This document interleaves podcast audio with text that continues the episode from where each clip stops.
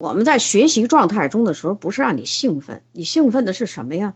就是眼睛、耳朵、大脑要在高度兴奋，不是嘴巴在那儿兴奋。我讲课呢，就是要说话，你不能说话。再次提醒，就有些东西呢，我就不是说给你多么细致的讲，但是我会告诉你，酸性体质的孩子智商低。家长啊，什么爷爷奶奶呀，什么外公外婆呀，他不懂这个道理。他认为心疼孩子就是给孩子得多吃肉、多吃鸡蛋啊，这个多吃一些美味佳肴，是不是？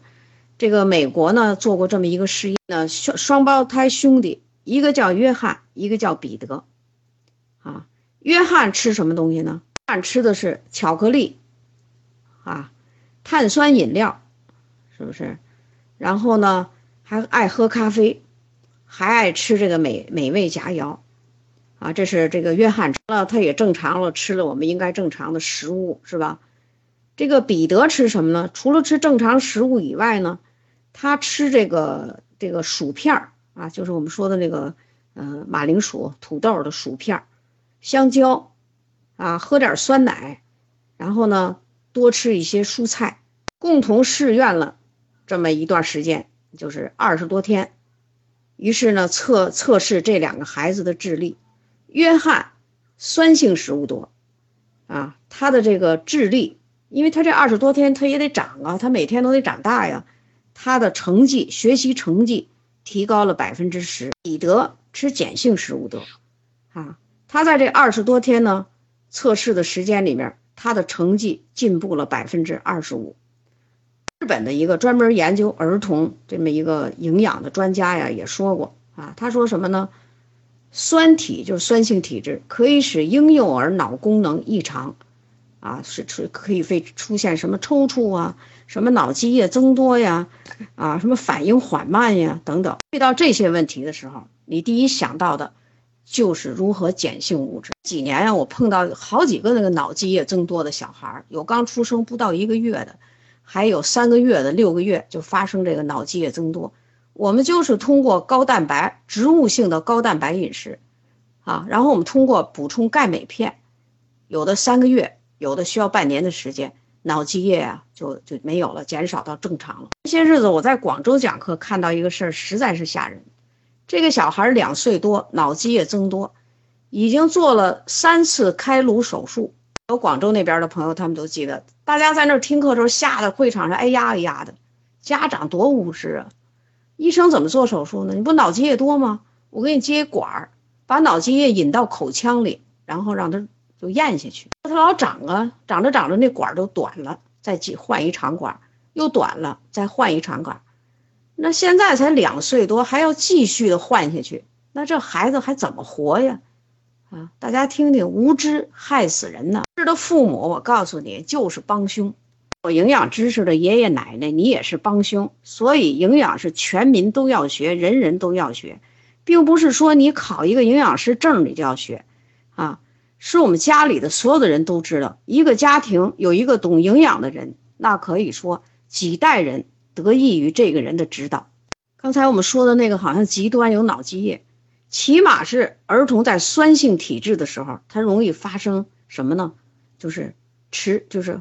这个智力缓慢，啊，孤独，不愿意和小朋友在一起玩，反应迟钝，是不是？我们这个群里头呢，有一个小朋友就说了，说这个孩子的智力的发育呢，比正常孩子晚六个月，那家长呢一还不知道怎么办。那现在要通过我们这个刘丽娟老师的指导呢，现在知道怎么办了。像这孩子，就算是发现的早，赶紧行动起来。让孩子一点一点的改变。当我们讲的这是跟神经。前面我们还讲了，如果你这免疫功能正常，你是对着细菌病毒；如果你那免疫功能超常了，你谁都杀，你不分敌人和朋友，你应该杀死细菌病毒啊！就用最高精尖的这个辨认，发现我们早期变异的变异的细胞，然后把它给清除掉。那有人的这个免疫功能是什么呢？它超强。他会怎么样呢？就会得这个过敏性的疾病，啊，超强的时候呢，就会形成自杀免疫性疾病。有的人三十八岁大脑萎缩，眼睛里的啊，这个我们说的这个呃眼睛里边这个黄斑区萎缩，啊，手呢萎缩的左右手不一边大，是吧？这都是免疫带这个酸性体质的导致，叫什么呢？免疫异常，是吧？所以有过敏的病，这是最轻的反应吧？说我对什么过敏了？第一步，远离过敏源，就是你对什么过敏了，你就别再吃了，你也别理它了，别摸了，也别啊，别在这个刚装修的房间里，你就不能在这屋里住了，远离这叫啊。酸性体质还可以什么？让人未老先衰。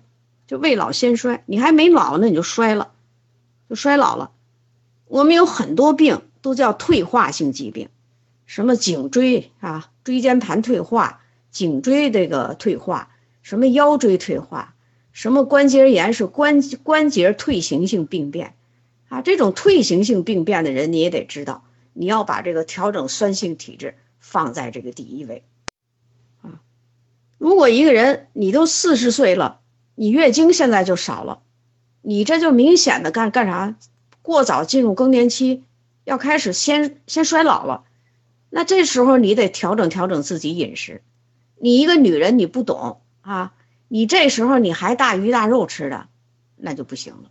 所以你这时候呢，就是要抗衰老，抗衰老呢就是要抗酸，抗酸性体质要放在这这个前。我们有叫什么呢？阻抑清除自由基，那是另一个问题。今天我们讲的说，你抗衰老，你先纠正自己的饮食。你下班回来了特累，或者你旅游回来了特别累，啊，你出国旅游更累人。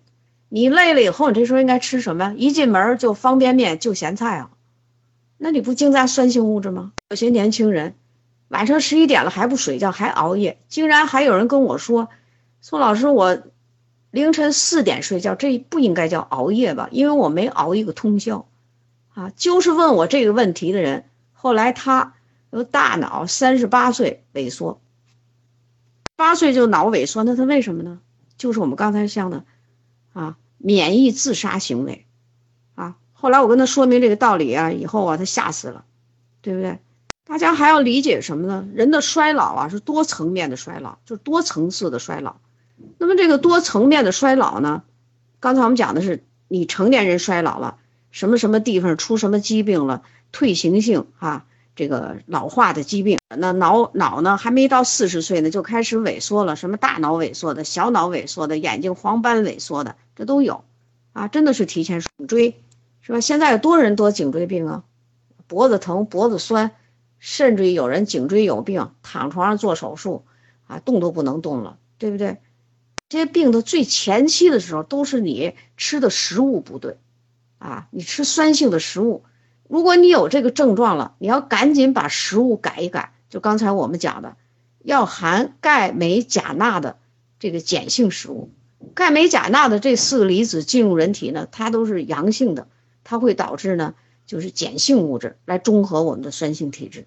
如果一个孩子过早的性成熟，啊，刚才我们说了，衰老啊，应该是多层面的衰老。成年人衰老呢，就退行性。什么这个病，什么什么萎缩，是吧？还没到八十岁呢，那脑萎缩的已经像八十岁的人了，你这这不行，对不对？从他这个过早的衰老会表现什么呢？就是过早的性成熟，性早熟，是吧？如果在你接触的顾客里，在你接触的人群里，啊，他有这种性早熟的人，性早熟是什么呀？性器官早熟，脑子还没有早熟。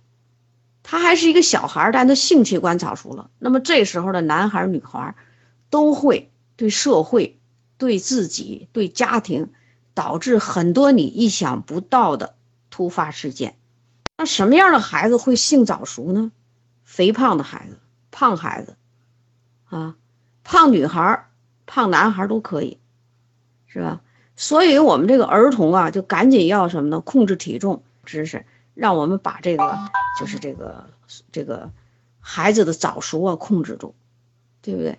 早熟了以后呢，他就有性行为，他就性行为，他就不懂事儿，他就可以闯祸了，啊，同学和同学之间闯祸，稍微有成年人，比如说女孩性早熟了，稍微有一个男性的成年人稍微一一一引一引诱，他就会自控不住。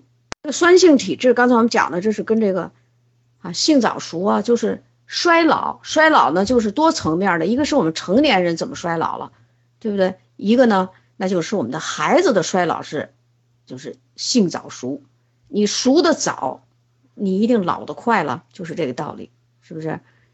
营养知识的人，特别是会平衡酸性体质的人，同龄人他会衰老的慢，就他会跟在同龄人里，他会显得比同龄人年轻，脸上的皱纹呢也很少，头发掉的呢也不会那么迅速。酸性体质的人更容易骨质疏松。啊，容易骨质疏松，那骨质疏松是什么呢？你体液酸化，你就需要这个钙镁啊来平衡这个体质，是呢，你就会出现呢钙代谢的紊乱。那有的人在这儿呢，他会出现这问题。你一说他骨质疏松缺钙吧，他说我现在去验血去了，我血里的钙根本就不少，这钙不少是在干什么呢？是钙搬家，是钙迁徙。因为你体液偏酸了，你钙代谢紊乱了，你人体开始调整，把你骨头里的钙玩命的搬到血液里，所以你查血液的时候，你根本就就就查不出来你缺不缺钙。这个钙主要看你骨质疏松的程度。如果你现在四十岁，你骨质疏松的程度已经六十了，你这就是衰老的表现，这钙搬家导致的，对不对？那么当你出现。高钙血症的时候，那就是你检查血液，你这个血液里的钙含量超出正常的时候，不懂营养学的医生就跟你说，你现在这钙的血液里多的是，你不缺钙。那我告诉你，恰恰说明你缺钙。那么在这种情况下，一是发生骨质疏松，刚才我们讲的，还会发生什么呢？在钙代谢紊乱时，是不是骨里的钙跑出来给你中和这个酸性体质，但是它紊乱了，于是就可以导致结石的产生。大部分的结石。都是跟钙代谢紊乱有关系，所以我告诉大家，当有结石病产生的时候，也需要中和酸性体质啊，补充我们的钙镁片。结石的人，他对矿物质代谢呢都存在着一些问题，所以在结石的病人里头，我们补充钙镁片的时候，我们有一个原则，就是少一点补，慢慢的补，啊，需要长时间，但是呢，需要摄入量不要很大，每天的摄入量不很不很大。这样呢，帮助他慢慢的改变这个问题。这是刚才我们说呢，他跟这个啊骨质疏松和结石，酸性体质的容人呢，还容易出现便秘。给大家要说这个肠道的 pH 值了，肠道的 pH 值最好的时候能达到八点二左右，但是我们现代人由于环境的污染啊，由于我们饮食的不当啊，所以导致呢肠道 pH 值下降。肠道 pH 值下降时啊。菌群失调，啊，菌群失调的时候呢，这个这个一些不好的不好的菌啊，很多这个小菌，这个呃，就是我们不是益生菌了哈，是我们这个有一些不太好的菌群大量的繁殖，它就会产生出很多的毒素，比如说自由基呀、氨气呀、硫化氢啊、苯酚啊，刚才的这四种物质呢，全部都伤肝啊。如果这四种物质进入血液，就污染血液。这种物质在肠道里多的时候，这个人一定就是排气多，而且排的这个气也很臭。有的那些人呢，就是这个一会儿一排气，一会儿一排气，那你想想这个人是不是这问题？当我们当我们能够调整酸性酸性体质的时候，我们这个繁殖了，它就需要一个这样的环境。啊，当然了，我们现在还有很多朋友呢，为了这事儿呢，补充益生菌，补充低聚果糖，你就是补充了益生菌，你吃了这个益生菌了，关键是益生菌到底呢，你这个 pH 值不好的肠道里它能活吗？有些人补充益生菌呢，你想补充益生菌的前提是什么呀？你得先调整肠道的 pH 值，你得吃碱性食物，是吧？给益生菌吃呢低聚果糖，那低聚果糖在哪儿啊？咱们这个一元蛋白粉里含有低聚果糖，对不对？那咱们还有什么里头含低聚果糖啊？咱们的现在的果蔬片里头含有低聚果糖，对不对？